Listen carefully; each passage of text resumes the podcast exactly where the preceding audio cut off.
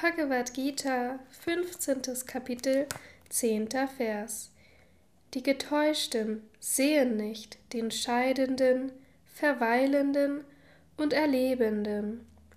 Die Menschen aber, die das Auge der Erkenntnis haben, nehmen ihn wahr.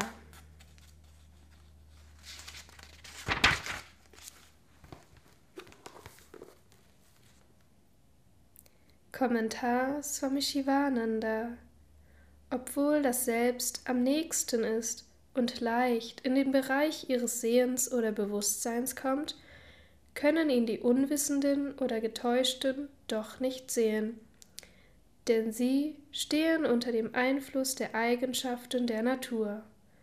Ihr Geist geht ständig zu den Sinnesobjekten und ist von Leidenschaft erfüllt. Sie identifizieren das Selbst mit dem Körper. Ihre Sicht ist in äußeren Formen grob geworden. Wer aber das innere Auge der Intuition besitzt, nimmt ihn wahr.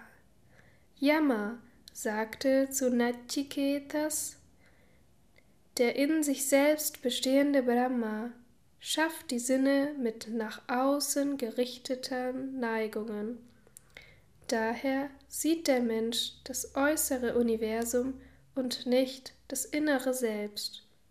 Er fügte hinzu, Manche Weise aber, die die Sinne von den Objekten abgewendet haben und sich nach Unsterblichkeit sehnen, richten den Blick nach innen und nehmen das Selbst im Inneren wahr, in ihrem Herzen gelegen.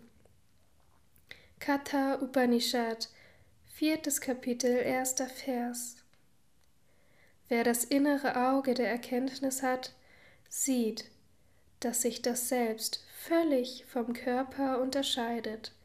Er erkennt die vom Körper getrennte Existenz des Selbst und weiß, dass sich der Körper bewegt und handelt aufgrund seiner Anwesenheit im Inneren, so wie das Eisen sich in der Gegenwart des Magneten bewegt.